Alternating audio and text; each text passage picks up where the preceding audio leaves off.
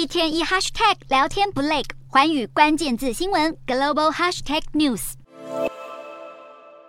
在众人的簇拥下，马来西亚首相安华慢慢走进会场。有好消息要告诉大家：由安华领导的执政联盟，希望联盟和国民阵线在六州选举中保住了雪兰莪、槟城和森美兰，等于成功吃下大马最大港口以及半导体产业中心的多数选票。只是仅在五十六席中只拿到三十四席，失去自二零一三年大选以来所拥有的三分之二多数席位的优势。欢呼声不断的反对派国民联盟，则是守住了吉打、登嘉楼和吉兰丹州。更亮眼的是，一举攻下二十二个席次。在州议会选举中赢得六成议席的国盟，认为这个结果象征对执政联盟的公投成立，并且显示选民拒绝联合政府，安华应该下台。在一阵选举热中，倒是有一位国际贵客来访了。